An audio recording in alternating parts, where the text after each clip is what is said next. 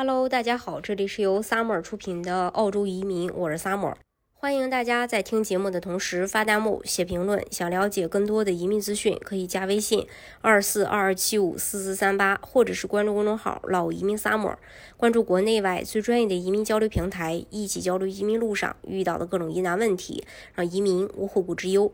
澳洲政府呢，一直希望通过移民吸引更多高质量的投资，主要是在二零。二一年七月的时候，澳洲移民局针对商业移民进行改革，对投资额、投资比例进行调整，简化类别至幺八八 A、幺八八 B、幺八八 C 和幺八八 E。虽然各类别针对人群不同，申请要求也有差别，但总体来说，幺八八 A 和幺八八 E 需要申请人去澳洲创业或经营发展企业和生意，而幺八八 B 和幺八八 C 则只需要申请人去澳洲进行投资，没有创业和经营要求。幺八八 B 和幺八八 C 目前采用相同的投资比例，两者的的投资模式和时间也相同。不过对投资额则有较大差别。幺八八对于投资额的要求是二百五十万澳币，而幺八八 C 要求五十以五百万澳币。具体投资方向和比例为百分之二十投资于风险创投基金，百分之三十投资于中小版的这个股票基金，百分之五十投资于平衡性投资基金。这也就是为何幺八八 B 全称。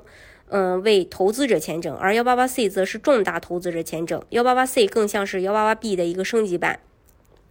因为投资额不同，对于申请要求和申请人背景也有明显差异。幺八八 B 需要申请人有三年以上投资背景，并从投资中呢有固定数额的获益，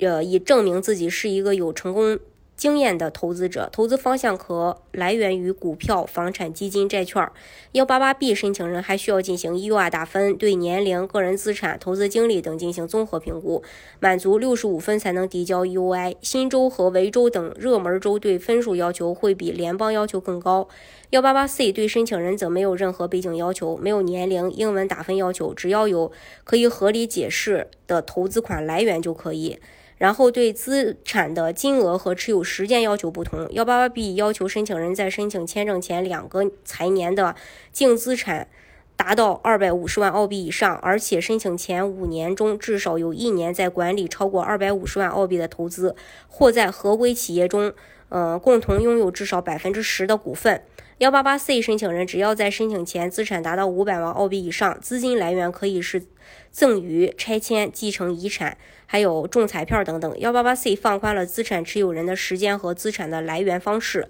还有转八八八永居要求不同。幺八八 B 和幺八八 C 均是为期五年的临时邻居签证，持有三年以上，满足投资要求和居住时长可以转八八八永居。幺八八 B 持有人需要投资二百五十万澳币到澳洲，并持有签证期间保持合规投资。申请八八八永居签证前的三年中至少满足两年。幺八八 C 持有人需要投资五百万澳币到澳洲，并持有签证期间保持合规投资。申请八八八 C 永居签证前，主申请人每年在澳累计居住满四十天，或副申请人每年居住满一百八十天。